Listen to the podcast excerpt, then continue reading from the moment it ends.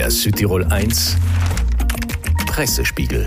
Ah, Das war bisher schon so eine traurige Woche. Ja, und gestern, statt eines sonnigen Skitags, der nächste traurige Unfall. Redaktionsleiter Daniel Reiner. Guten Morgen. Todessturz vom Lift, der Titel der neuen Südtiroler Tageszeitung. Am Goldknopflift auf der Seiser Alm ist eine 82-jährige Frau aus St. Ulrich aus dem Sessellift gefallen und verstorben. Ihre 68-jährige Schwester ist dabei schwer verletzt worden.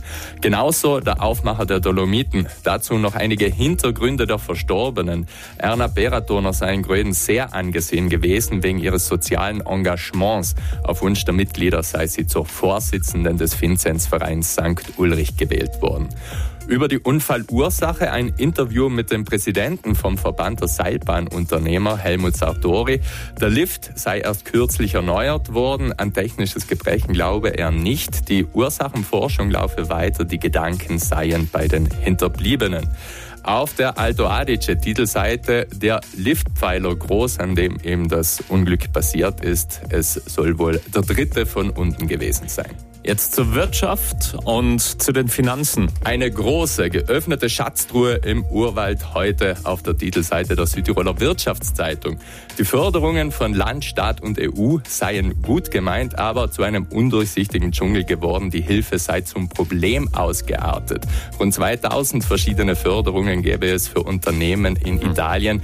Vieles sei undurchsichtig und deshalb werde auch Steuergeld verbraten. Zuständige auf allen Ebenen, angefangen beim Minister, versuchen da jetzt Einfachheit und Ordnung hineinzubringen. Ja, natürlich was für ein Sport morgen. Letzte Station hier im laufenden Halbfinale der Australian Open. Yannick Sinner gegen den Serben Novak Djokovic. Sinner hatte vor drei Minuten eben seinen ersten äh, Matchball. Ja, ganz starker Start von ihm. Und gerade eben der dritte Satz, der an Djokovic geht. Da sind natürlich die Live-Ticker gefragt. Zum Beispiel Sportnews BZ, auch über Stoll erreichbar. Da wird Satz für Satz einzeln aufgeschlüsselt in Echtzeit. Auf Rai News der erste Artikel zu Sinners Traumstart in das Halbfinale. Er ist ja in Sätzen 2-0 in Führung gegangen.